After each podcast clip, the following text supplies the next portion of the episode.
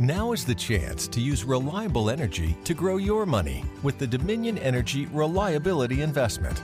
Our new investment product offers competitive returns, no maintenance fees, and flexible online access to your money.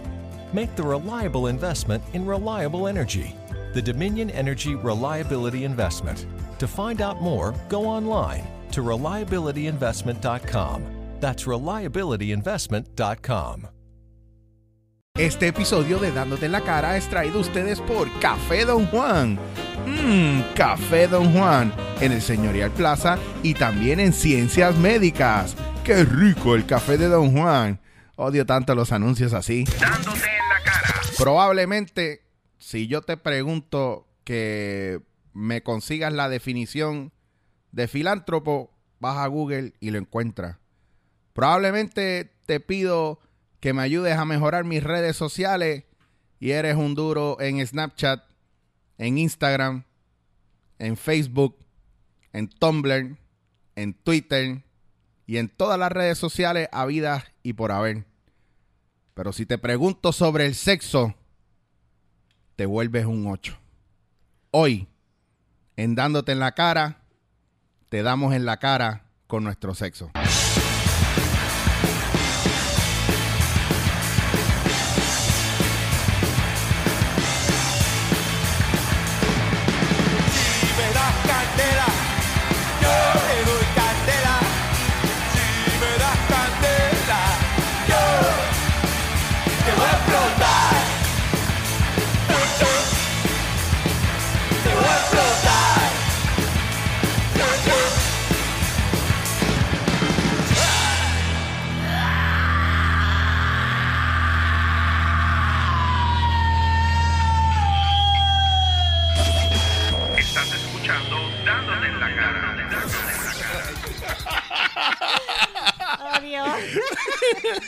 Ya yo sabía, ya yo sabía que te iba a poner Papi, te, te digo, todavía, ¿cuántos llevamos? Como 13 o 14 en- Sí. Que hemos sacado eh, directamente en vivo desde nuestro pequeño estudio en Los Paseos. Los Paseos. En Los Paseos, en vivo. En vivo desde los paseos. Y, y, y todavía no he escrito ni uno. Todo ha sido mm, dos segundos. Me limpio la garganta y clear throat. y nos fuimos. Y nos fuimos. Y siempre han sido improvisados los intros y todo el mundo me habla de los Todos intros. quedan ponchados. Quien diría que esto está súper ensayado. Bien, bro. Ajá, yo te hice un speech antes de venir Ah, para acá. No, pero eso es bueno. Eso, eso demuestra la habilidad de poder este, tocar el tema a cualquier momento. Oye, y by the way, queremos darle las gracias a los muchachos de Don Juan, ahí en el señorial, en Cupey, eh, que nos han dado sandwichitos así bien ricos. Don Pablo, el sándwich de ellos Don Pablo, que tiene tres carnes. Ay, María, cosa rica y café, ¿verdad, Ángel? Ay, Dios mío. Mira, yo voy para el segundo café de ellos. Está bien rico. Ahí me da gracia porque entonces tú me lo traíste. Yo me di un sip y yo... "Ach, este café está bien bueno. Está bien loco porque hasta que no probó el café no empezó a comer. So, eso es como para abrir apetito. Claro. Y los muchachos están, Don Juan está en el señorial y está también en ciencias médicas, así que si quieren probar un cafecito rico, de verdad, vayan a Don Juan, gracias a Juan Pablo que nos vaqueó ahí y a Emma y a, y a Edgar que fueron los que nos prepararon los sándwiches con amor y cariño. Esto es Dándote en la cara. Señoras y señores, mi sidekick favorito, el chichadito para mi medalla. Uh. Esa Uh, es nueva. Esa es buena. Esa, esa me gustó. Esa, esa, esa- I can relate to that. Ángel Mecha Human. Boom, en la casa. Siempre es un placer y un honor estar en presencia de gente nítida como Eric Rodríguez. Gracias, muy amable, mejor conocido como Chicho. By the way, quiero pedirle disculpas a Ángel públicamente, porque las veces que he estado publicando el dándote en la cara, eh, cuando lo voy a etiquetar, en vez de etiquetar eh, su fanpage, etiqueto su página personal, donde parece que ya con tanto dándote la cara no le cabe más gente. Papi, es que eh, me llegan las millonadas de gente añadiéndome. Gracias a este podcast. gracias a este podcast. Oh, Y el viaje, loco, es que no sé qué pasa con Facebook, que a veces trato de etiquetar la página Ah. y no me deja. No a, mí me, a mí me pasa lo mismo a veces con la tuya. Es... es más que nosotros dos. Con el resto de la gente no me No, pasa. todo el mundo tú puedes taguear a todo el mundo, gente random que tú ni conoces, Ajá, de- pero gente que, wow, sí, esta gente han fomentado una amistad por muchos años. No, no, No, no, no, no puedo. No, no. Eh, por favor, escríbanos si usted está teniendo estos mismos problemas, simplemente para no sentirnos que es que yo lo hago cuando me da la gana o él lo hace cuando le da la gana. Pero a mí me parece, yo honestamente no sé exactamente cuál es el problema, pero hay- a veces me funciona por celular O a veces me funciona desde el desktop. Ah, pues entonces yo no soy el único, cabrón. Entonces estamos, estamos en ley. Sí, Entonces, sí. Ya no me siento, yo digo, a veces yo me acuesto a dormir y no puedo dormir toda la noche pensando, coño, él pensará que es que yo no le quiero dar pauta. No, eso yo me he dado cuenta. Si no te funciona en celular, inténtalo por desktop y viceversa. O sea, de algún lado tiene que funcionar. Está bien porque ya todo el mundo tiene laptop, tienen tablet, tienen teléfono y algunos usan todavía el iPod para meterse a internet. Y no, y los que lo usan desde, qué sé yo, desde las consolas de videojuegos, desde los Roku, los televisores. Y- ah, vamos, vamos a. va. Ese es el viaje, porque ahora mismo estamos hablando aquí de red y de cosas y todo el mundo nos oye y todo el mundo como que conecta. Pero hoy yo voy a traer un tema que es mucho más básico y primitivo del ser humano, que no tiene que ver con tecnología directamente, que tiene que ver con, con uno mismo y con una cuestión que a veces nos pasa como las emociones y es el sexo. Y para esto, yo he tenido la dicha de cruzarme de alguna manera u otra con la doctora Wanda Smith, que está con nosotros hoy, que es sexóloga médico. Médica. Médica. Médica. Con A. Qué rico estar con ustedes. Gracias. Chicho y Ángel La Meca. Así Yeah, es. Exacto. La, la meca human. La meca La human. Meca Human. Yes. Mira, me encanta esa introducción que hicieron. Viste, ¿verdad? Que le quedó Claro, bufiado. brillante, súper curtos. Eso es. Aquí, para que tú veas que... Sí. O sea, mira esa maleta. Esa maleta es una maleta de París. O sea, Claro. esta es gente culta. Es correcto. Y ustedes son unos duros en el área de la tecnología y cibernética. Ojalá yo supiera todo eso que ustedes saben. Bueno, pero... bueno, pero- ojalá y nosotros supiéramos todo lo que tú sabes. Bueno. Oye, Eso me dio mucha gracia también en la introducción porque dijiste que sabían de esto, sabían del otro, pero de sexo no saben. No, y es la, ver- y es la verdad. O sea, eh, nosotros podemos saber desde lo más profundo de, de las redes sociales o la tecnología y estar al día con lo nuevo en redes sociales o, o- o volvemos a lo mismo, juegos de video, tecnología y lo que está pasando en el mundo, pero mientras más nos alejamos de nuestro ser y nuestra persona, nos alejamos de nuestra posibilidad de tener una vida saludable en pareja o personal con todo lo que tiene que ver la sexualidad. Muy bien. Y O- lo que pasa también es que... Yo conozco, yo creo, más mi, mi teléfono que mi cuerpo. Pues, no te creo. Pero- yo le doy, Hacho, oh, pero- mira, bien, super yo le doy más dedo a mi teléfono que, ok, bueno. Bueno, eso no debiera pasar. Pero lo que pasa también es que la sexualidad, fíjate, me gustó la palabra que usaste ahora, sexualidad, porque cuando hablamos de sexo solamente es genitalidad, ¿verdad? Sí. Estamos hablando de pene, vulva, vagina, pero cuando hablamos de sexualidad estamos cubriendo algo mucho más amplio que somos nosotros. Pero lo que pasa es que nunca vamos a dejar de aprender porque no es estática. La Mm. sexualidad de no es la misma cuando tienes 5 años, cuando tienes 20, cuando tienes 50. Wow. Así que esto tenemos que estar aprendiendo toda la vida. Ahora mismo ya no hemos empezado Ya. casi a man- mind blown. Yo tengo que cogerme un break. Vamos a una pausa de media hora. By the way, aquí no hay pausa. Esto es una hora hardcore. Y si se pone intenso, le metemos media hora más. Dale, pues muy bien. Pues ustedes, estoy aquí a su disposición. Pues ustedes mira, preguntan todo lo que quieren. Primero que todo, me encantaría que habláramos sobre tu preparación como sexóloga. Y porque ahorita te dije, te presento como sexóloga y tú me dices, pues no, también hay otras cosas más. Sexóloga es una de ellas. Vamos Pues, a hablar de eso. Mira, me encanta el programa de ustedes dándole la cara, porque tenemos que darle la cara en este momento a los medios de comunicación en términos generales, porque es muy difícil que cuando tú pasas por los diferentes medios comerciales en este país te pregunten quién tú eres. Sobre todo cuando vamos a hablar temas, ¿verdad? Que la gente, yo estoy segura que quiere aprender, ya la, no es como antes que se conformaban con cualquier cosa.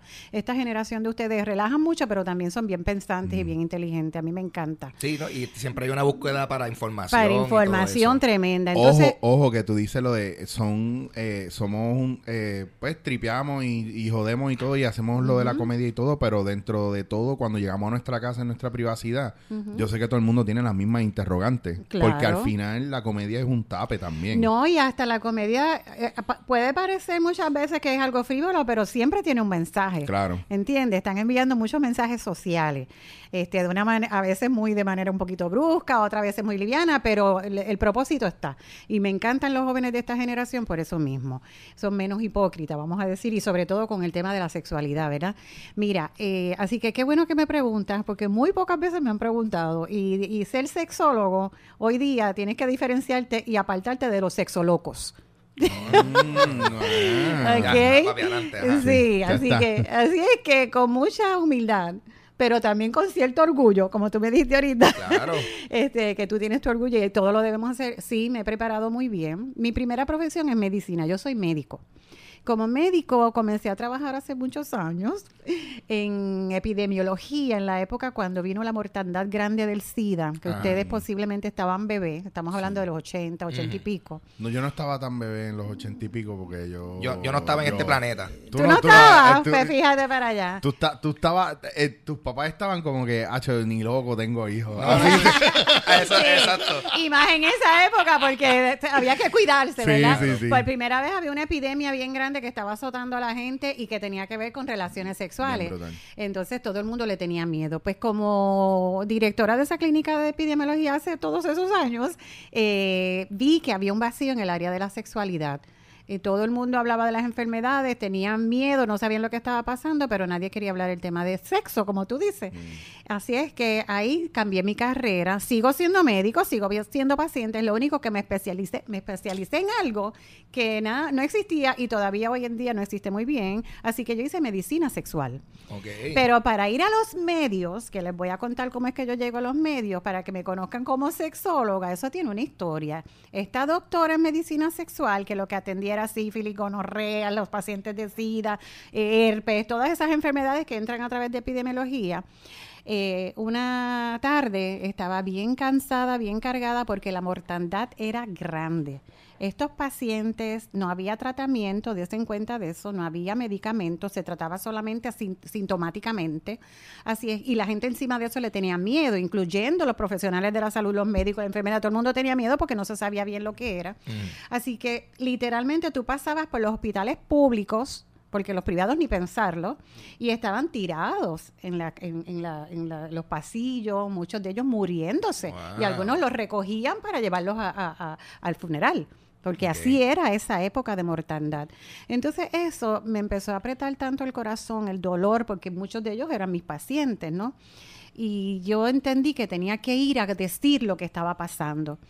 A mí no me gustaban lo- las emisoras de radio, sobre todo la AM, las odiaba, porque yo vengo de una generación, cuando yo iba a la escuela, literalmente lo primero que mi papá hacía cuando nos montábamos en el carro era tu, tu, tu, tu, tu, tu. la que yo tenía en la cabeza. ¿Verdad? Entonces íbamos todo el camino, uno joven, no quiere escuchar eso. Claro. Así que yo detestaba ese tipo de I emisoras. ¿Verdad? Ustedes la odian también. Sí, sí, Radio Reloj full. Sí. bueno, así que quiere decir que yo estuve... Dropping names, Así de grande. Pues quiere decir que estuvimos muchos años apartados de todo eso.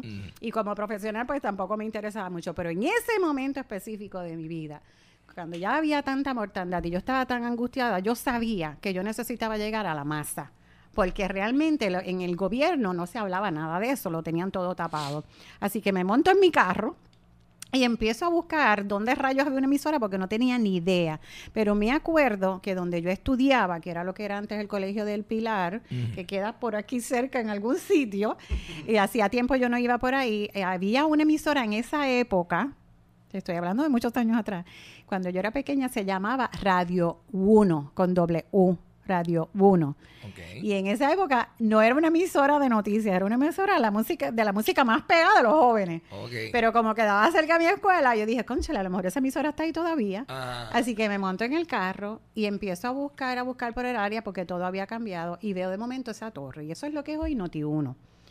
Estoy hablando de Ah, sí, eso acá al lado. sí, Noti ok. 1, ¿sabes Ah. dónde es? ¿Verdad? Sí, que sí. por ahí cerca en algún Por- sitio. Por, por lo que era Shannon. Es al frente, Eh, exactamente. uno, uno group, sí. Pues no, no estaba Shannon, no estaba nada de eso. Así que yo me monté en el carro, empiezo a buscar y entonces no, no la encontraba hasta que vi la torre y dije, aquí es.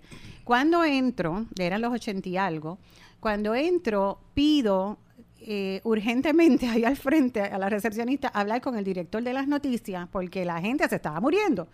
Y ellos vieron llegar esta doctora muy joven y se estará loca porque ¿qué hace aquí? Y la recepcionista va y habla con el director de las noticias. Y le dice, doctora, ya mismo la van a atender. De momento viene este muchacho con pelo largo, un rabito, una colita de caballo, maones, así con camisa, bien Ay, relax. por favor, dime que era Billy Furqueto alguna vez. él, él es más o menos de esa misma época, pero no. Era el Dr. Love. no, no. Pero oye, ¿quién era? Se van a reír. Y cuando yo veo que viene y me dice, ¿usted es la doctora Smith? Digo, sí. Y me dice, pues venga conmigo que yo soy el director de las noticias. Yo todavía estereotipada, porque en esa época había mucho estereotipo, yo digo, ¿usted es el director de las noticias? No, un director de noticias tiene corbata, tiene traje, Claro. y se ríe y me dice, sí, yo soy el director de la noticia, aunque usted no lo crea, mi nombre es Rubén Sánchez.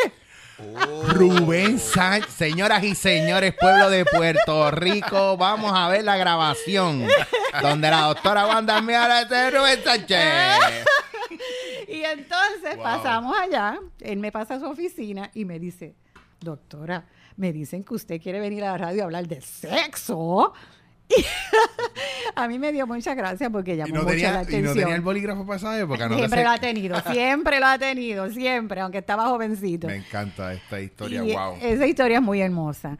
Y para mí, yo estaré agradecida de él toda la vida porque él me dice, ok, venga mañana, al otro día. Yo tenía que estar ahí a las 7 de la mañana porque íbamos a hablar de sexo.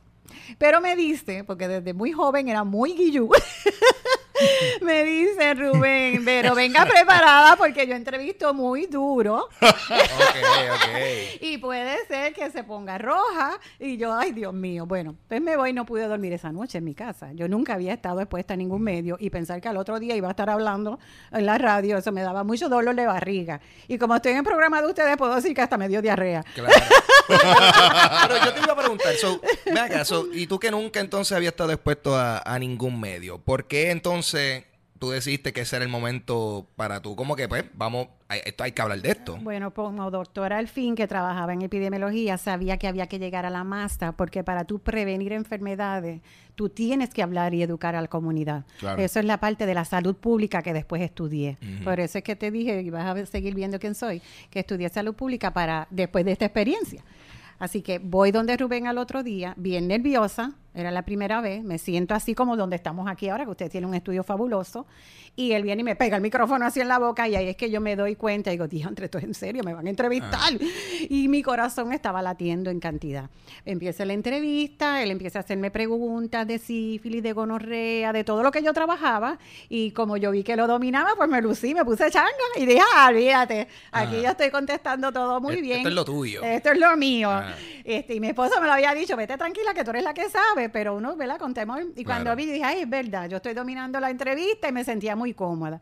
De momento, cuando nos vamos a una pausa, me dice, nos vamos a una pausa, pero cuando regresemos esto se va a poner más caliente y más fuerte. Y yo, ah, rayo, ahora es Aquí que... fue. Aquí y cuando regresamos de la pausa, di- em- dice Rubén lo que era más fuerte. Y entonces empezamos a hablar ya no de las enfermedades, sino de la sexualidad. Y decía, ahora vamos a hablar de sexo, de sexo. y entonces dijo, ok, vamos a ver qué es lo que quiere. Y entonces empieza a preguntarme de la sexualidad en el hombre, la mujer y qué sé yo qué. Y en una me dice, y cuando la mujer no puede tener el, y cuando la mujer no puede tener el, y se quedó como que medio patinando. Y yo le digo, el orgasmo. Y yo se lo dije de una manera tan natural, date cuenta que ahora es- estamos hablando de hace muchos Claro, años claro. atrás. Y Rubén, si me está escuchando, se va a reír un montón. Él se puso rojo. Ah, María, la y entonces, se viró, papá. oye, no, y entonces cuando yo lo veo así y yo no pensando que tenía un micrófono al frente mío, me echo y le digo, "Ah, el que te pusiste rojo fuiste tú. Y entonces él se echa a reír, porque Rubén es una cosa especial para mí. Se echa a reír y me dice, doctor Smith, usted no está consciente, pero que sé yo cuántas miles de personas me dijo en aquel momento, acaban de escucharla y se han enterado que usted es la primera mujer que me pone roja al aire. y nos empezamos a reír un montón. Ahí la entrevista fluyó muchísimo. Y cuando terminó la entrevista, Rubén era el director y estaba esperando afuera el vicepresidente. Me llevaron a su oficina y la próxima semana yo tenía mi propio programa de radio en Noti1 y se llamaba Notisexo.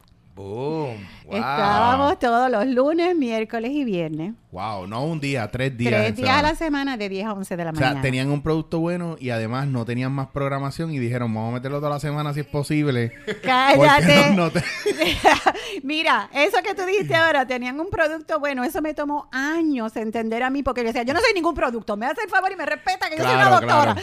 No, si tú supieras, nosotros Pero- hablamos mucho de lo que es branding y de que Sí. nosotros somos Nosotros somos eso, Nosotros un brand somos o un producto. Sí, pero acuérdate que yo no estudié comunicación, Claro, entonces claro. aquello a mí me llamaba tanto la atención, Sí. porque como que me, me parecía como una cosificación del ser humano, Claro, desde mi claro. perspectiva salubrista, ¿no? Pero nada, entonces eso fue historia. Y ahí entonces empiezo a prepararme en otras áreas. Hoy día, pues para cerrar la pregunta, porque si no podemos estar aquí 500 días, para cerrar la pregunta, pues soy médico, estudié también salud pública en recinto de ciencias médicas, estudié un doctorado en sexología clínica, todo es clínico, ¿verdad? Estudié especialista en tratamientos de ofensores sexuales, que no existía en Puerto Rico ni todavía existe, muy poca gente lo hace. Estudiamos ¿Te puedo hacer una pregunta con eso rápida? Sí. Eh, cuando tú dices en tratamiento de ofensores, ofensores sexuales, estamos hablando no de la persona que es agredida sexualmente, sino de la persona que agrede. la que agrede. Ese tema me interesa y lo vamos a tocar. Claro que sí. Vamos, tan pronto tú acabes con esto, vamos a entrar rápido en ese porque no quiero que se me olvide. Claro que sí, Este es todo lo que ustedes quieran. Y la última especialidad la hice en medicina sexual forense. Esas son las tomas de muestra que uno toma cuando llegan precisamente las víctimas de violación, la- eh, con- en, en el área del examen para hacer peritaje en las cortes. Eso es bien importante. Se caen muchos casos, muchos casos por falta de peritaje en esta área.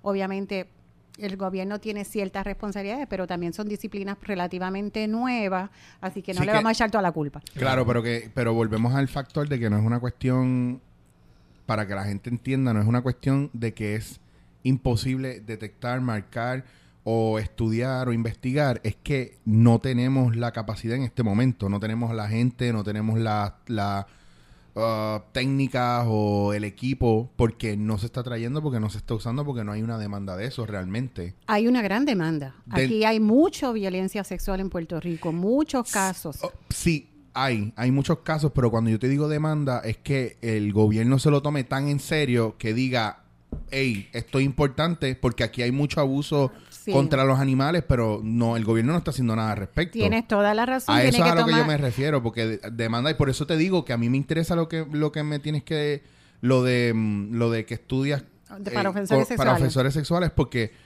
a mí personalmente, digo, y aquí me van, me pueden crucificar, me da igual, volveré a nacer y volveré con la misma interrogante hasta que lo cambien. Muy bien. Eh, ¿Por qué se trabaja tanto el, el- en, en nivel psicológico la cuestión de la víctima y la vi- víctima, espérate, Victimización. eso mismo, me quedé ahí en blanco.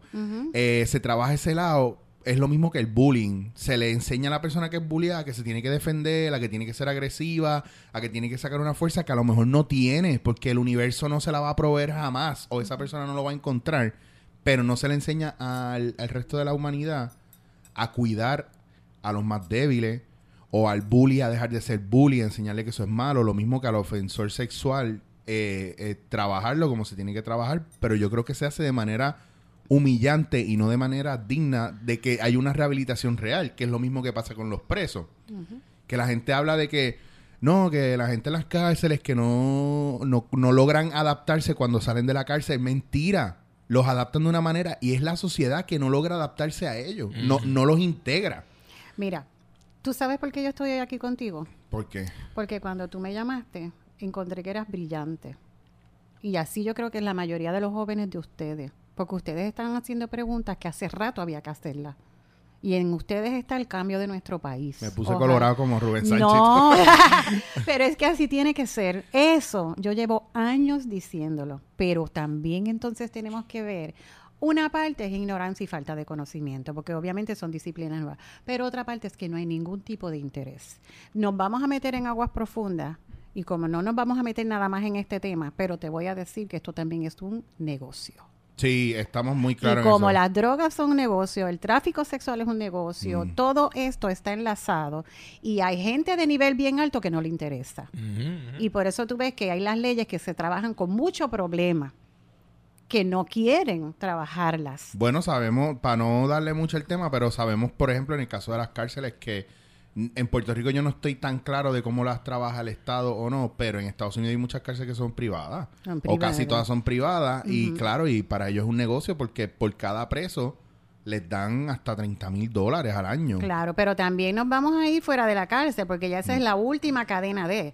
Pero Claro. tenemos que irnos al principio porque nos educamos, como tú dices, y porque no tratamos a la gente antes de que eso ocurra. Porque el Claro. ofensor sexual que hoy le llaman depredador, que nosotros no le llamamos depredador, Mm. y que la gente lo quiere matar, ese depredador fue un niño o un adolescente que se le distorsionó su sexualidad para que ahora de adulto está haciendo. Eso no está haciendo Claro. de la noche a la mañana. Y ahí es mi queja. ¿Por qué el, el gobierno no ha hecho buenas eh, plataformas para trabajar adecuadamente la sexualidad del ser humano para que se sienta cómodo y cómoda con lo que es? Pero ¿sabes por qué? Porque, la, el- porque el 90% de la gente que está en la política o que se encarga de estas cosas, perdonando la expresión para todos ustedes, asumo la responsabilidad de este comentario, son unos odios brutos.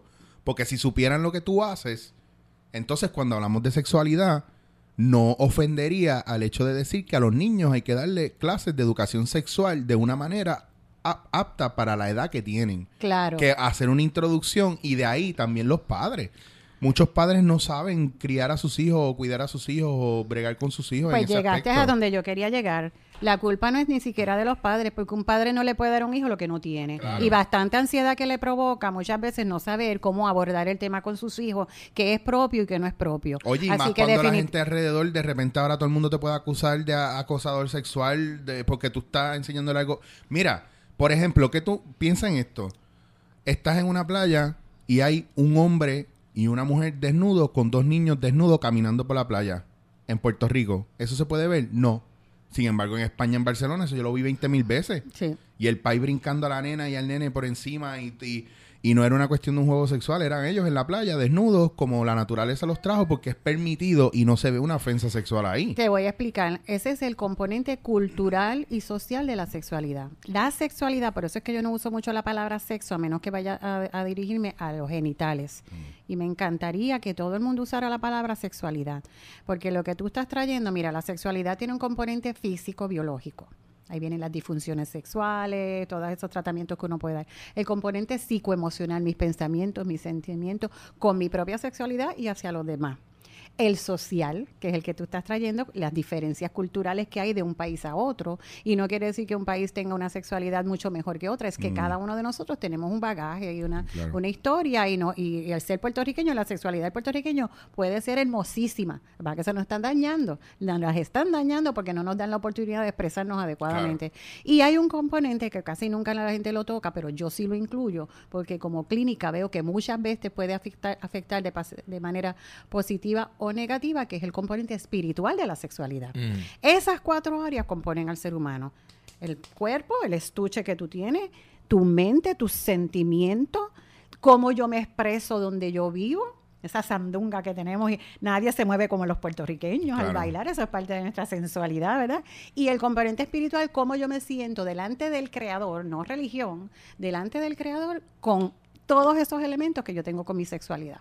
Si tú entiendes que el creador te hizo y te hizo tu sexualidad y te hizo cada cédula que tú tienes y te hizo tus zonas erógenas y te hizo el orgasmo, tú no debes tener problemas. Claro. ¿Entiendes? yo me he dado cuenta eh, que realmente aquí en Puerto Rico, parte de la razón por la cual ahí están, hay una carencia de información o mala información, es porque aquí todavía todo lo que viene siendo la sexualidad es un tema tabú a, a todo nivel. Y yo, yo todavía no estoy 100% claro de por qué eso es así aquí, a este Pues nivel. es así porque no le quieren enseñar educación sexual a los padres ni a la comunidad, le meten miedo. Y tú ahora mismo puedes convocar y decir que vas a hacer un currículo de educación sexual en la escuela o donde sea, y se van a levantar un montón de padres diciendo que no, porque piensan que en vez de educación sexual es pornografía, es chabacanería. Sin embargo, eh, un componente de la sexualidad sí se ha adelantado bastante, un componente social, que es solamente una parte, que es lo que llaman perspectiva de género. Esa parte se ha promovido más, ¿por qué? Porque hay personas luchando por sus derechos sexuales. Es un componente sexual, pero es el componente social. Y con eso estamos viendo que están creando los currículos, ¿verdad? Para que haya equidad entre el hombre y la mujer, que no haya estas injusticias que hemos visto por años y incluye también las orientaciones sexuales y todo. Esta parte se ha caminado bastante porque hay luchas a favor de esto y en contra y entonces el mismo, los medios de comunicación, todo el mundo, hay dinero corriendo, esa parte se ha promovido. Pero los demás componentes, el biológico, el psicoemocional, el espiritual, cero, cuando eso es básico.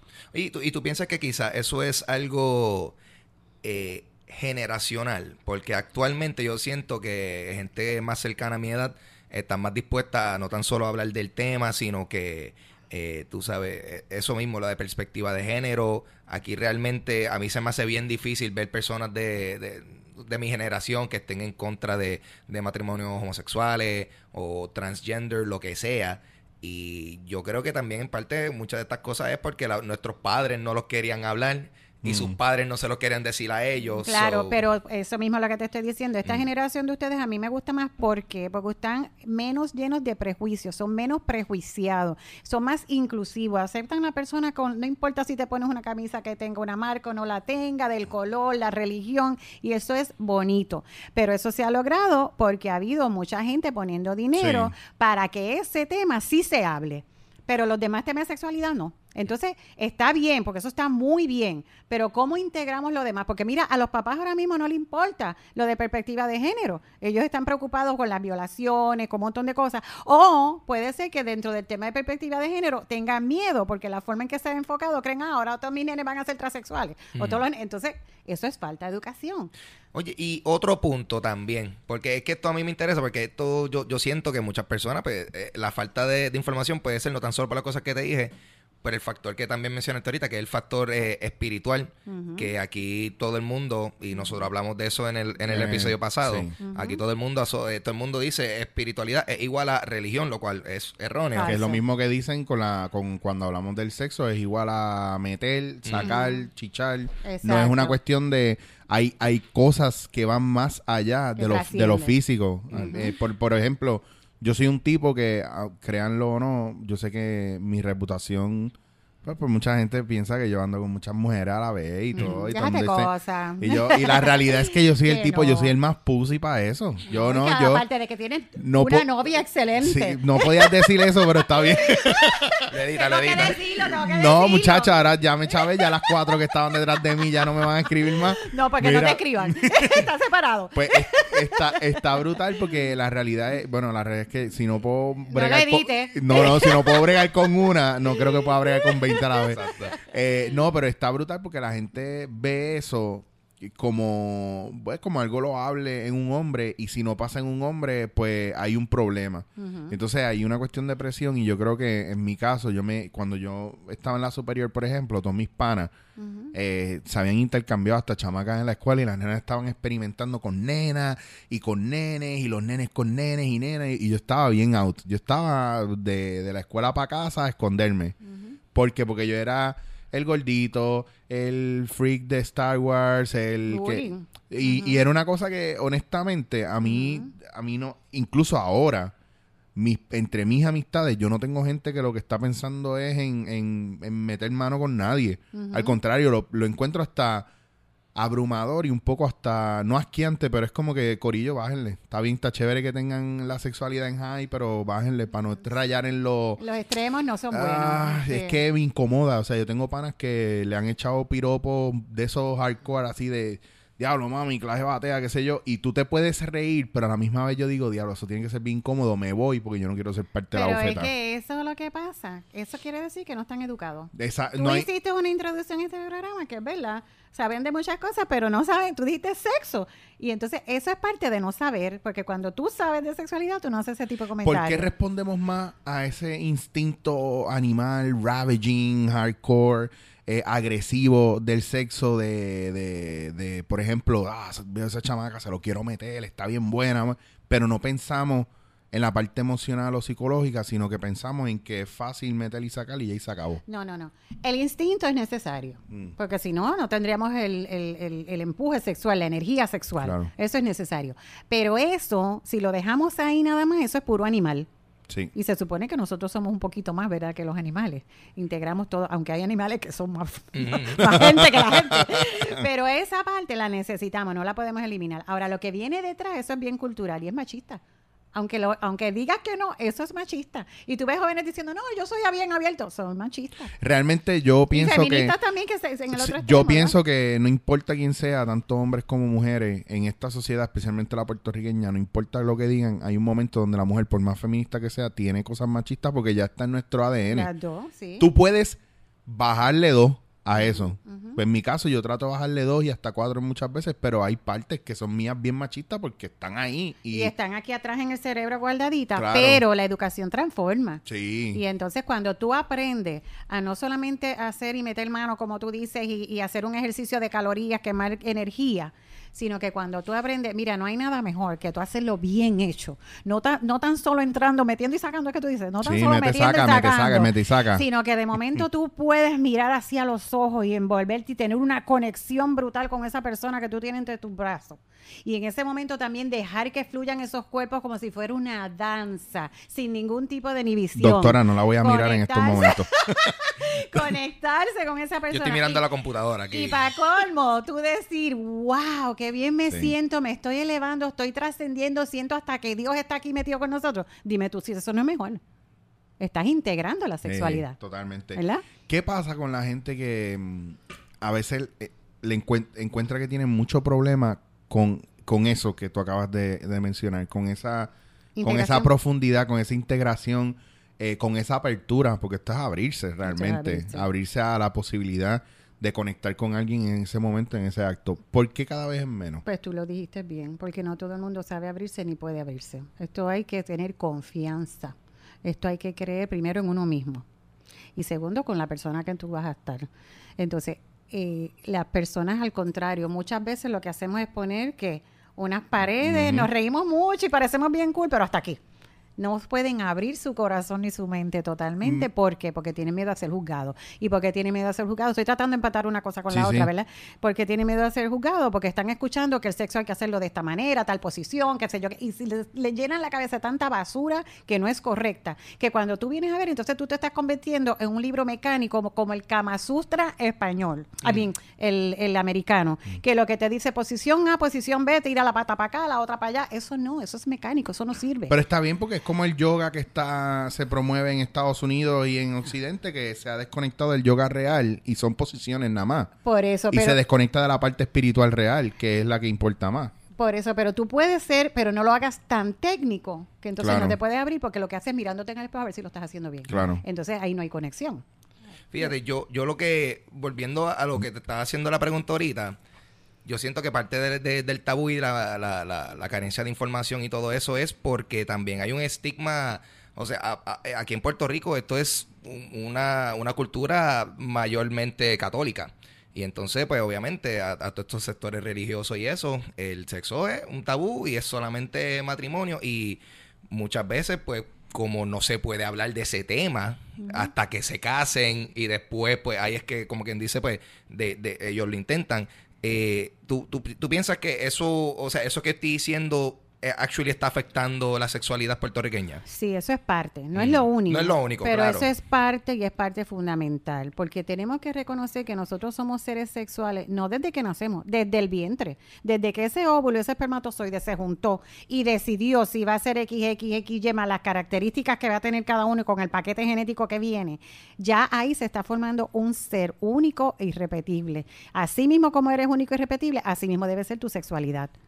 Entonces, ¿qué pasa? Si tú no reconoces las etapas de la sexualidad del bebé, del niño, del prepuberal, del puberal, del adolescente, del adulto joven, del adulto medio, del adulto mayor y te moriste y te fuiste, pues entonces no, no vas a poder tener una sexualidad sana. Entonces las iglesias, no todas, pero muchas de las iglesias quieren que tú seas sexual. ¿Cuándo? Cuando te graduaste de la universidad, tienes trabajo, tienes una pareja que también trabaja, entonces van a meter mano. Entonces, todos los años anteriores, ¿qué hiciste con tu sexualidad? ¿La reprimiste? Diablo, ni pajearse cuando uno le Eh, toca. ni pajearse, así Es que, mismo mira, es. te digo, esa es la cosa, porque yo personalmente, yo me acuerdo que yo estaba, yo cogía pues clases de catecismo, o sea, yo me crié católico, como la gran mayoría de las personas aquí en Puerto Rico.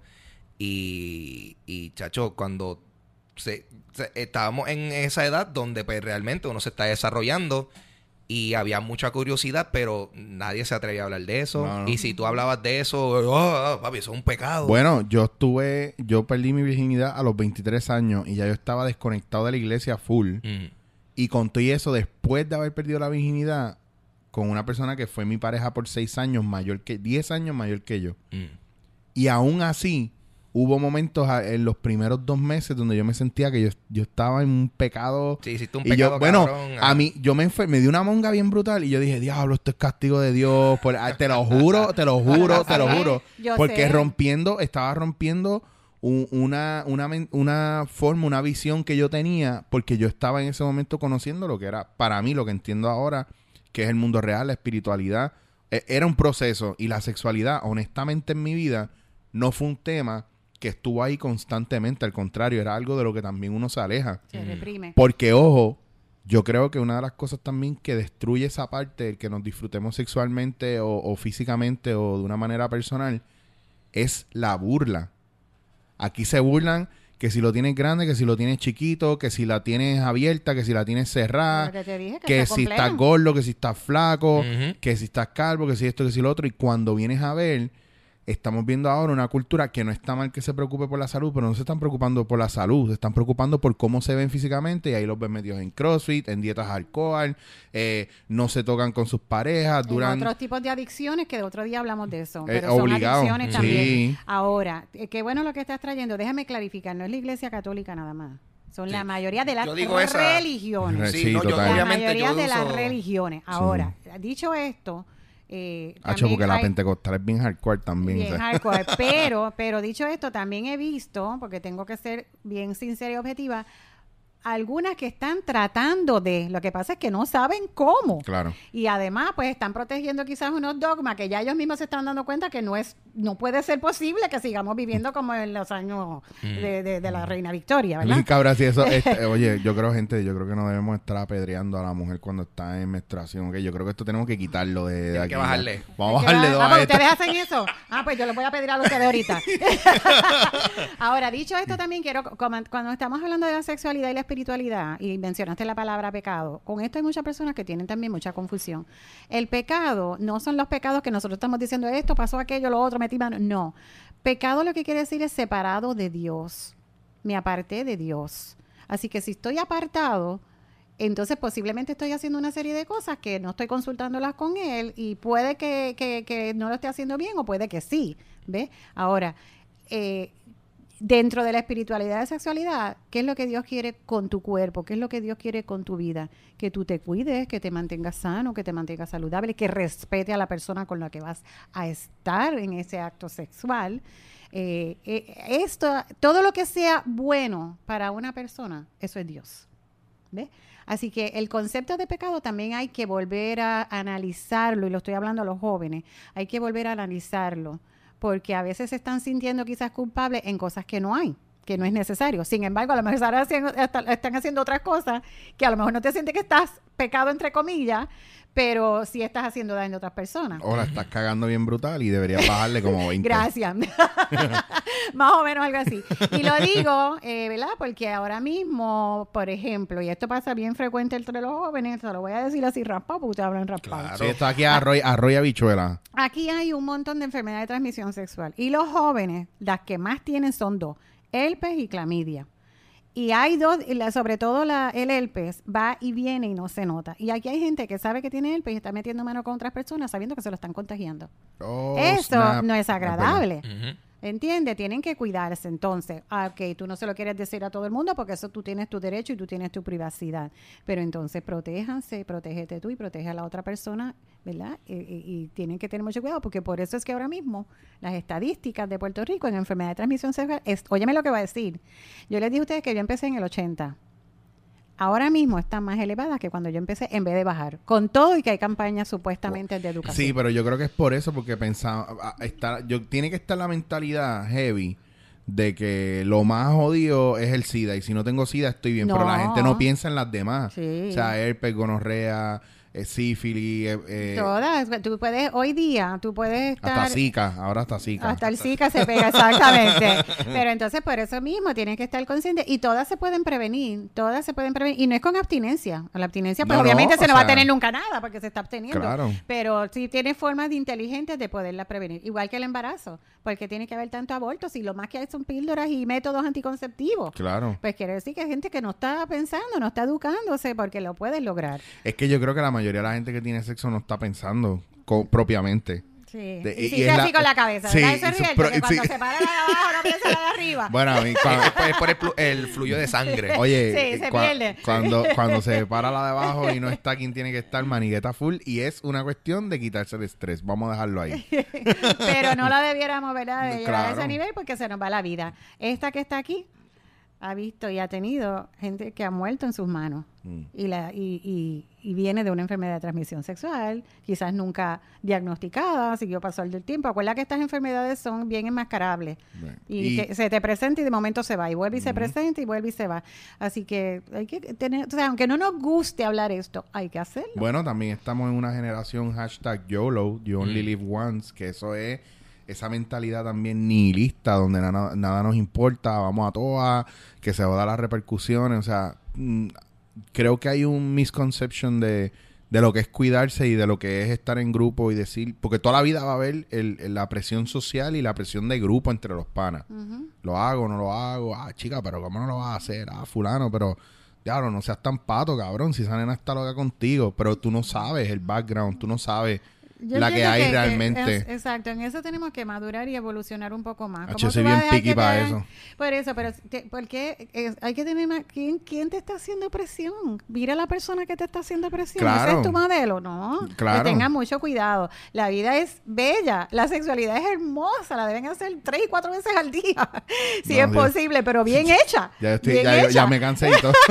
Digo tres o cuatro veces al día y yo, oh, shit. Si es que quieren, pero fíjate que hay una cosa que tú trajiste que me gusta, este, porque tú dijiste, no, porque estamos en la generación que, que vamos a todas. Mm. Si tú supieras que muchas de las condiciones que nos llegan a nosotros en nuestra oficina son hombres y mujeres que llegan súper angustiados porque escucharon cosas que el otro hizo, que el otro no, ¿verdad? Y dicen, ay, yo no hago eso, yo no estoy yendo a todas, yo creo que yo estoy mal y empiezan a Ah, preocuparse ajá. tanto y pensar que tienen una disfunción y eso realmente uno se siente mal porque tú dices, wow, no estoy dando el grado.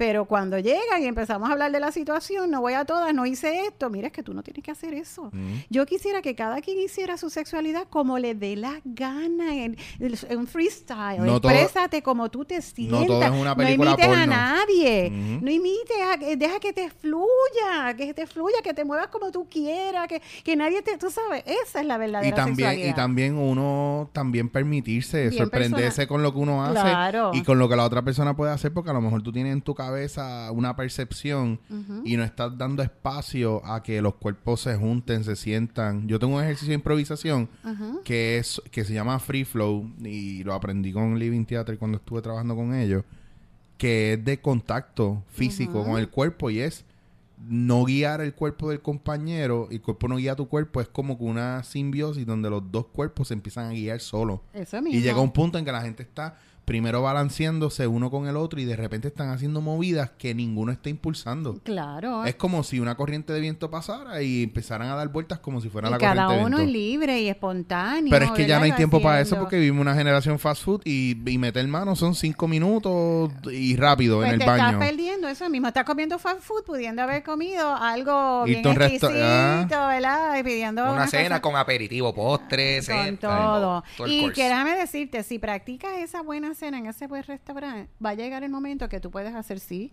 una, un quickie, pero bien hechecito. Claro. ¿Entiendes? Ahora no estés todo el tiempo haciendo quickie mal hecho, porque Sí, estás porque- gastando energía y Mm. no te estás conect- conectando y eso es lo que trae riesgo y trae complicaciones y trae disfunciones sexuales. Y de momento se convierte en, en- ¿cómo se llama esto? En un acto desechable. ¿Tú me entiendes? Sí. No le estás Sí. dando el respeto a, a- ni, ni, ni a ti mismo, ni a la persona, ni a lo que está pasando. Yo no sé si tú sabes que yo doy clase en la Universidad de Puerto Rico y se llama sexología forense. Y precisamente hoy la clase que estábamos hablando era de los hipersexuales, ¿verdad? O de los adictos sexuales. Eh, estábamos hablándolo en la clase de los estudiantes, analizándolo. Y una de las cosas que estábamos hablando era eso. Muchos eh, hipersexuales son aplaudidos por la sociedad. ¿Por qué? Porque ellos tienen tres, cuatro, cinco, seis veces relaciones sexuales y dicen, wow, nuestro machismo, wow, wow, tú sí que estás fuerte. Eso es una condición. Eso no está bien, ¿entiendes? Esa persona puede que esté enferma y lo que está es bajando niveles de ansiedad por la situación que tiene. Entonces, mira qué ignorantes somos que aplaudimos ese tipo de situación. Y eso casi, siempre viene conectado a qué? A pornografía. Cuando nosotros vemos las personas que están ahora mismo en corrección, que la- las personas que están en corrección acusadas de ser ofensores sexuales y que están ahí adentro, los tienen que tener en una protección máxima, porque desde que entran ya tú sabes que todo el mundo los quiere violar, ¿verdad? Y todo esto. Pero cuando uno hace estudios, lee esos historiales, la mayoría de ellos empezaron en la adolescencia mirando pornografía y fueron eh, lo que se conoce como síndrome de escalada. Cada vez fueron buscando algo más hardcore, más hardcore, más hardcore, hasta que llegaron a la que ya ni siquiera se vende, que son las snuff, han escuchado de eso, ¿verdad? Sí. Y yes. entonces pues ya no tan solo mandas a hacer tus propias películas, sino que entonces las quieres ejecutar. Y ahí vienen todos esos problemas, ¿verdad? Así que vuelvo y le digo, tienen que ser sabios. Es una de las cosas más hermosas que yo entiendo que la creación nos ha dado para disfrutarla aquí ahora, porque después cuando estemos en el otro plano no vamos a tener relaciones sexuales, ¿verdad?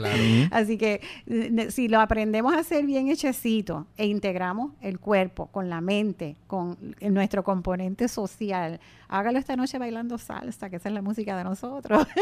y, y incluya también entonces ese aspecto espiritual, donde, donde la pareja cuando lo está haciendo se está creciendo. Nosotros tenemos pareja. No sé si estoy hablando mucho, ¿verdad? No. No, tú ves, tú ves la cara, los dos estamos aquí pegados Tell me, mirándote. tell me more. Mira, cuando yo estaba haciendo el doctorado en sexología, una de las cosas que nosotros tuvimos que hacer fue, por la mañana, éramos doctores en medicina y lo que hacíamos era que pusimos un servicio que se llamaba médico en tu casa y íbamos a ver todos los pacientes viejitos a la casa hasta las 12. A las 12 en punto, pip, sonaba, nos quitábamos las batas y nos convertíamos en los sexólogos. Ok. ¿ok? Por la tarde en la oficina. En lo que podíamos levantar, educar lo que era un- eh, una clínica de sexología y a la misma vez levantar nuestra oficina como sexólogo. Ok, pues ¿qué pasa? ¿Qué quiere decir? Que por la mañana cuando nosotros salíamos, que íbamos a ver todos esos viejitos, que estábamos estudiando también sexualidad, pues los viejitos fueron nuestros, los viejitos fueron nuestros este, eh, practicantes, con ellos era que nosotros practicábamos, nuestro laboratorio, vamos a decir así, que la sexualidad de los viejitos es otro mundo, ¿verdad? Entonces, ¿qué pasa? Que nosotros teníamos esta pareja bien linda que la íbamos a ver todos los meses. Él tenía 102 años. Wow. Pero un hombre de campo, de estos de machete en mano, fuertecito, Sí, que ellos están todavía duros. durísimo. Y yo no le creía la primera vez que yo fui, cuando él me dijo que tenía 102 años, yo me eché a reír porque estaba tan fuertecito y me dijo, "Ah". y fue y sacó de un baúl en su casa, abre el baúl y saca un certificado que manda el presidente de los Estados Unidos, que eso yo no lo sabía, yo lo aprendí ahí. Cada vez que cal- cualquiera de nosotros cumpla 100 años, usted va a recibir en su correo un certificado dándole las gracias y las felicitaciones porque cumplió 100 años.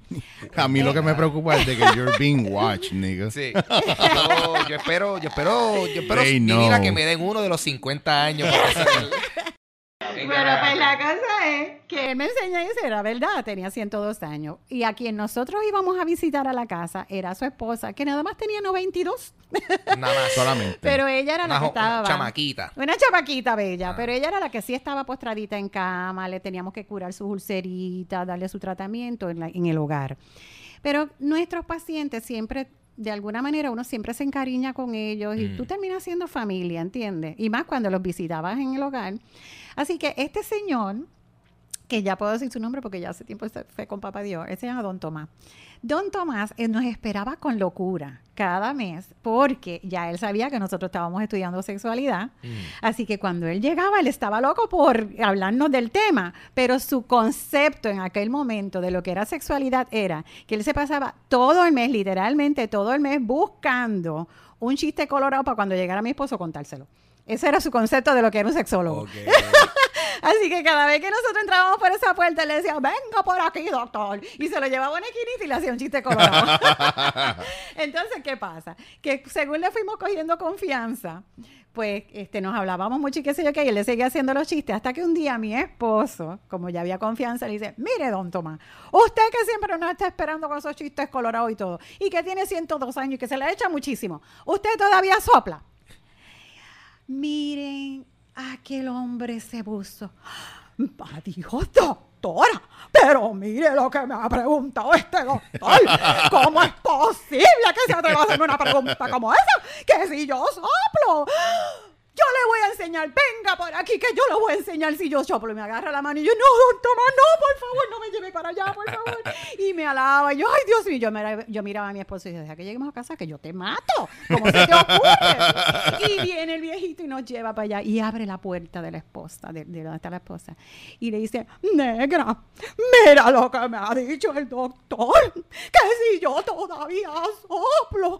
Y entonces ella lo mira así, dice, ¿qué tú crees, negra? Le enseñamos. Y yo, ay, no, no, no, no, tranquila, por favor, que ella está en la cama, déjala tranquilita. Y tú sabes lo que ella le dijo, pues, enséñale. Yo, ay, Dios ¡Ya, mío". wow! Y viene este viejito y dice, párense ahí. Y nos paramos ahí los dos así más asustados. Y dice, vamos a enseñarle, negra. Y viene y se pega hacia la camita. Y de momento viene y levanta el matre y saca el matre de un cartón y le hace así la sopla. con un cartón. y oye el cuento. Cuando él la sopla con el cartón, esa viejita ha sacado una sonrisa y se lo gozó tanto que yo miré a mi esposo y le dice, ese es el orgasmo de ella de hoy. ¡Boom! ¡Wow! ¿Entendieron lo que es la sexualidad? Ujú. Yo no. Eh, No, no, diablo. Me Está tremendo, porque tu sexualidad es de acuerdo a la edad que tú tienes y la conexión que tú tienes. Fue hermoso. Eso no está escrito en ningún libro, porque eso no te lo enseñan en la universidad. Hmm. Pero eso es parte de la sexualidad. Sí, eh, wow. Eso ahí, ahí diste en el clavo. O sea, hay cosas que la universidad no te enseña. Por ejemplo, cuando yo estudié psicología, eh, hubo una parte que yo dije, esto no es para mí. Porque me, más que conectarme con la persona y poder servir de espejo y ayudar clínicamente, pues, lo que necesitaba de mí como profesional, lo que hacía era alejarme y al- alejarme de la persona y del- de, su condición, pero sobre todo de, de su capacidad para sanar y para mejorar mental, psicológica, emocionalmente. Lo mismo en muchos casos el coaching y toda esta cuestión que son de libros éticos, eh, que hay unas reglas, hay unas cosas legales que te impiden acercarte, como cuando tú ves un médico que no le tiene miedo. Digo, yo sé que esto no puede ser en todo, que hay unas precauciones que debes tomar, pero yo conozco gente que tiene problemas con tocar a los demás y son médicos y tienen que tener 20 guantes puestos, no pueden dar un abrazo, no pueden, no, o sea, tú notas la pared, se te pueden pegar, to- tomar la presión, eh, ponerte, este, para chequearte completo, suero, lo que sea, no importa lo que hagan, y tú notas que hay una distancia de aquí a, a Camuy. Wow, eso es bien, lo que esa crítica es muy fuerte. Y, pero yo lo noto, porque Tú lo notas. porque hay una cuestión de distanciamiento que empieza y es una cuestión personal y yo soy el médico, yo sé, yo todo está en la en, en- en- es una matemática que no tiene el razonamiento lógico y crítico no permite muchas veces que nos acerquemos más allá a lo que es instintivo. Mira, te voy a explicar. Eso me causa dolor. Yo sé que es cierto. Me causa mucho dolor porque yo soy médico. Pero todo es bien Pero- diferente. Sí, pero déjame contestarte para que tú veas. No, lo, no, lo- no los estoy defendiendo. Mm. Pero este causa dolor porque lo que pasa es que nosotros como nos entrenan, mira, por ejemplo, yo soy mamá de tres, ¿verdad? Eh, madre de tres, este, ya son adultos. Ser médico es lo peor porque tú ves tu nene enfermo y tú piensas que tiene una fiebre común y tú piensas que tiene 40 mil cosas. Y es el entrenamiento que nos dan. Así que por eso a lo mejor tú notas esa distancia. Ahora, eso no está bien. El problema es que no ha integrado también su profesión. El día que tú pierdas la sensibilidad y tú tienes temor, que es lo que le pasa, ay, me voy a contaminar, qué sé yo qué, ese día tú no estás siendo un profesional completo. El día que tú pierdas la empatía con tu paciente, el día que tú creas que tú te vas a contaminar, tú dejaste a tu lado el área espiritual de tu profesión. Mi fe, mi espiritualidad es que no importa, yo puedo tagar a la persona más llagosa del mundo y no me va a hacer nada porque yo estoy haciendo el bien. ¿Entiendes? Y esa parte es quizás lo que tú estás notando, que mucha gente vive tan rápido y no, y, no cultiva la espiritualidad. Sí, señores, no tan solo en la sexualidad, en toda su vida incluya lo físico, lo psicoemocional, lo social, lo espiritual, porque este es el ser humano completo, es un ser humano integral. Ay, se quedaron mudos. No, yo estoy, aquí Oye, yo- ano- anonadado. Yo, yo sé que estamos por ahí casi rondando el, el acabar el dándote en la cara. Yo me voy a robar a lo mejor unos minutos más porque tengo unas interrogantes ahí. Porque también yo le pregunté a varias personas qué querían saber Y por ejemplo, una persona me vino donde mí y me dijo, mira, mano, yo tengo un problema y es que yo me masturbo mucho y después a la hora de querer tener relaciones íntimas, pues No puede. creo unos miedos, exacto, tiene unos miedos. Eh, me dice, espérate, que- espérate, porque Haz la tengo, el- pregunta, tengo el mira, a ver. mensaje, tengo el Ajá, mensaje chequea, aquí. chequea. Eso es lo bueno de la tecnología. Que Tírala tenemos, como sí, salga. tenemos la información ahí a la mano. Te lo voy a literal. Sí, dale. Hacho, cabrón, yo me pajeo con cojones. Y a la hora de tener sexo, me pasa que ya no puedo bregar. Tres puntos. Ok. ¿Qué puedo hacer al respecto? Y si estoy al garete. Así, eso es literal. Muy bien, está bien, muy bien. Esto es legit. Ok, mira, ahí yo te diría que lo primero que hay que hacer es por qué tú te pajeas, conco. ahí es que tenemos que averiguar. ¿Por qué? Porque muchas veces eh, hay detrás de eso algo, ¿verdad? No sé quién eres, tampoco quiero saberlo porque estamos hablando de manera genérica. Yo lo tiro al medio. Sí, se no. llama Manuel. No, Yo lo Manuela. Se llama- no, se llama Manuel. Literalmente, Manuel, no, no diga el apellido. Manuel Alejandro, Manuel Alejandro, que te que, que es tira al medio si está. No, no, pero yo- nadie, lo va, a bu- nadie va a buscar Manuel Alejandro Sánchez en Facebook ahora. Qué mal, Na- nadie, va, nadie va a leer el description de este episodio donde yo voy a linkear al Facebook de él. No se porque yo no, como médico no puedo hacer eso. No, no, no, aquí, aquí no hay ley para que valga, lo dije yo. Pero yo no puedo. Entonces le voy a contestar a otro Manuel. No, no, no, actually, te, tiré- eh, te estoy jodiendo porque suena el nombre de él. Viste que improvisamos Mira, heavy. Ahora tú me pusiste roja a mí. es que hay que ser profesional. Nada, lo- hay que buscar por qué lo está haciendo. Porque si él sabe que le está pasando y entonces después va a tener una relación sexual y sabe que no está eh, esperando las expectativas que tiene no se están dando. Así que hay que empezar por el origen, como todo. No trates de curar la, eh, la herida si ni siquiera sabes que te la provocó, porque entonces no vas a poder dar el, el tratamiento adecuado. Tengo otra, tengo otra, espérate. Ajá, dale. Tengo otra. Esta me, esta me tripió porque yo creo que, aunque ella se la pregunta, Ajá. es una interrogante también de hombre y, y Dale. ella, te, te digo el nombre de ella. No. Manuela dice, ok, dale, Manuela. a mí no me gusta, a mí no me gusta mamar, estoy al garete, estoy mal. Tres puntos. Ok. Eso es bastante común en muchas mujeres, no en todas. Esto es un gusto que se adquiere. El varón no lo puede entender. Porque el varón, para empezar... Porque la- el la- varón no llega a sí mismo. Ay, Dios mío, no, no es por eso. Porque el varón también tiene sexo oral, ¿verdad? Sí, claro. Ahora, lo que pasa es, eso tiene una explicación científica. Las papilas gustativas del varón son diferentes a las de las mujeres. Y entonces las mujeres tienen mucha más sensibilidad y sabores que el varón. Entonces por eso ella puede quizás no gustarle y va a decir, ay, de esto y se quejan. Entonces por eso es que es como un gusto adquirido para algunos. Por ejemplo, no todo el mundo come caviar, pero empiezan a comerlo poco a poco que dicen, wow, eso es una exquisitez, ¿verdad? Pues hay gente que llega a ese nivel. Pero hay otros que aún conociendo la exquisitez no le gusta y eso es válido. Mm. Al que no le guste, no hagas nada que no te guste hacer porque te va a dañar tu sexualidad y no vas a poder compenetrarte entonces con la pareja y no se van a poder disfrutar. Dialoguen. Yo creo que esa, voy a hacer esas dos preguntas nada más porque tú tienes alguna que te veo con cara de... No, no, no. Yo, es que yo estoy. Lo que- Esto es un proceso de aprendizaje para mí. ¿Sabes lo que pasa? Que yo, unfortunately, yo sé que tú estás en Fajardo, pero yo te voy a tener que traer otra vez. Porque es que no nos dio el tiempo, o sea... No, tranquilo, Es que, es que. ¿sabes lo que pasa? Que siempre pasa en este programa que me he dado cuenta que una hora a veces no es suficiente, pero según todos los expertos de las redes sociales, una hora, más de una hora es demasiado, ¿ve? Sí. Embuste, la gente quiere saber. Yo sé. Y así te obligo a venir nuevamente porque yo sé que hay unos temas dentro de la sexualidad Mucho. que la gente quiere saber, pero yo quiero tener más eh, feedback del público porque hay gente que me ha escrito anónimo a preguntarme cosas y casi todas son similares. Si veo mucho porno, está mal. Si me pajeo mucho, está mal. No puedo, eh, hay momentos donde no se me para. Tengo disfunción sexual, eh, pero otras veces se me para y otras veces no. O sea, la gente me pregunta cosas que tienen que ver con cosas de su cuerpo que no conocen. Mira que lo es que el yo viaje. hago. Lo que yo hago, a mí me invitan mucho a dar conferencia. Cuando yo tengo una cita para una conferencia, yo le digo a la persona, primero, dile a toda esa gente que tú tienes que me haga las preguntas de manera anónima. Todas las que le dé las ganas, no importa que ninguna a mí me pone rojo.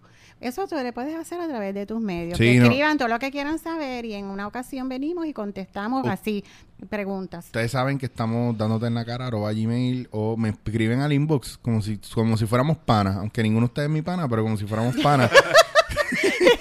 Y no se preocupen, honestamente, voy a hacer, yo jodo con lo de los nombres y todo, pero si es de manera confidencial, les prometo, ustedes me dicen, mira, por favor, no tires mi nombre al medio, tampoco lo voy a dar pauta, aquí las pautas cuestan. Todo el mundo va a ser Manuel y Manuela. y, y háganlas porque queremos volver a traer a, a la doctora Wanda Smith, que, de güey, tú estás en Fajardo.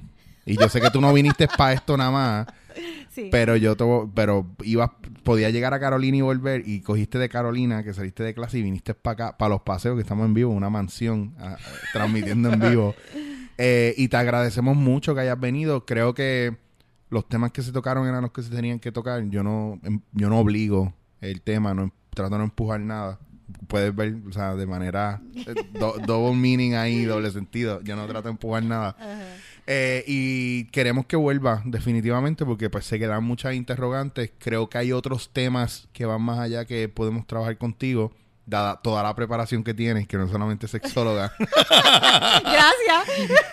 Y porque y porque queremos que conozca a Cintia. Cintia es nuestra, nuestro, tercer Yo le mosquetero. tengo, como- no la conozco, pero tengo un poquito de pena, no sé por qué. No, Hacho, sí, Cintia cuando viene aquí se sienta en esa silla Ella y la la que, tiene control es ella. Qué bueno. Lo que pues pasa es que nosotros nos gusta joder dentro del plano serio también. Esto es una cuestión de dar en la cara y hablamos en Arroyo Habichuela para que la gente no diga que, que no nos entienda. Al contrario, nos va a entender, nos vamos a expresar como nos expresamos.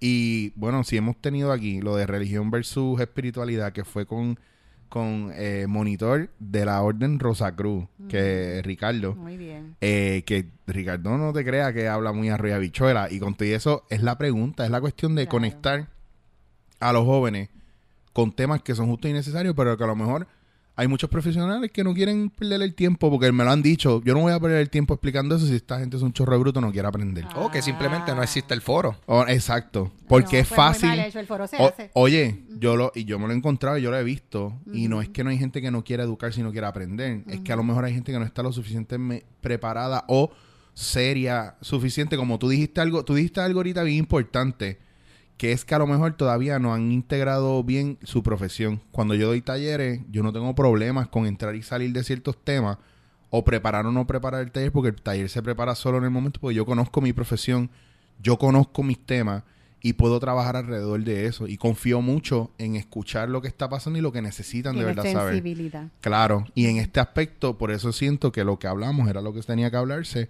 Y a la gente que le gustó el tema y a la gente que quiera seguir escuchando de esto, escríbanos a dándote en la cara arroba gmail, que yo siempre chequeo los mails y contesto. Doctora, ¿dónde le puede conseguir la gente si tiene dudas, preguntas, comentarios? Que serio, gente, por favor, gente seria, ¿ok? si O- quiere, porque si no Sobre todo como ustedes de serio, ¿verdad? Importante. a, a menos de que no quiera que nuestro público charlatán, no, si quiere que nuestro público no la llame, pues nos No, dice. yo me siento bien contenta de haber compartido con ustedes, de A verdad que sí, que hayan aquí. aceptado a esta señora de esta edad. Oye, te si voy a decir eso una es fuera cosa. de prejuicio, ¿verdad? Te voy a decir una cosa. Dime. si, si como te ves ahora a la edad entre comillas que tú dices que tú tienes, Ajá. Que estás que, que, De que verdad. eh, estás- ¿Cuándo volvemos? chacho, es- mira, no, nada más te voy a decir que tú no tienes que abrir puertas para salir de aquí para afuera, tú rompes todas esas Eh, paredes ahí. wow. No me quiero imaginar cuando tu esposo tenía aquí contigo, ustedes dos jovencitos por ahí, hablar de sexología y ustedes sendas de bota. Bueno, Bueno, nada, termino. El teléfono, si quieren, no, lo, que, lo que estamos haciendo son talleres y seminarios. Eh, el teléfono es 995-1429, 995-1429. Y para cualquier cosa que, que estoy a la orden, gracias a ustedes. Voy a terminar con una frase. por favor. Llevo muchos años diciéndola, no sé si le suena cursi, pero es mi frase, una, una de mis frases. Y digo, cuida tu cuerpo, tu mente y tu espíritu para que con balance disfrutes de una feliz sexualidad. Boom. Ahí está. Eso, eso es un credo. Eso es un credo ahí. Un credo ahí, ¿verdad? que Gracias. Todo está conectado. Ángel, ¿dónde te consigue el corillo? Pues mira, Corillo, yo tengo un podcast que se llama Dulce Compañía, que lo pueden conseguir también por buya.fm, iTunes Audio Boom, donde puedan escuchar podcast. Y además el show cuenta con, con una versión en vivo, que en mayo no va a haber función, pero en junio va a haber dos. Una el sábado 4 de junio para aquellos que el domingo a veces se les hace difícil. Y luego tenemos uno el domingo 26 de junio. Y también me consiguen en las redes como Papo Pistola y Ángel González Official en Facebook. Yo quería tirar eso para lo último. Para ver qué iba a decir. Ella, Me encanta, ¿viste la seriedad con la que sexy. Eh, tú, ves, tú ves todo esto, la, la pauta bien elocuente. Yeah. No, no, sí, porque yo me consiguen. Y entonces mi Twitter, Papo Pistola. y seguimos. Me consiguen, Corillo. Ah, y Bueno, gente, en- a mí me consiguen, ya ustedes saben, mis redes sociales, Instagram, Periscope, eh, Tumblr, bueno, todo, en todo, Snapchat. Estoy como Chicho Was Here y pueden ir a Facebook dándote en la cara. Bueno, Está bien, me encanta. doctora, es como si usted se abre una red social y se pone, qué sé yo. Ya, entre, tengo que buscar un nombre así para volver para acá. Bueno, después que yo tengo una amiga que se llama Wandy Dildo. Ay, Dios mío, no, ese yo no lo quiero. No puede, pues tendría que ponerte un número después porque ya está cogido ese. Exacto, no lo quiero. Doctora, gracias un millón. Chequeamos, gracias, gente. Esto es Dándote en la cara. Recuerda que puedes escuchar Dándote en la cara por bulla.fm. Si deseas escribirnos, puedes hacerlo a través de dándote en la cara gmail. Y si te quieres poner al día con nosotros, puedes buscarnos en Facebook por Dándote en la cara. Dándote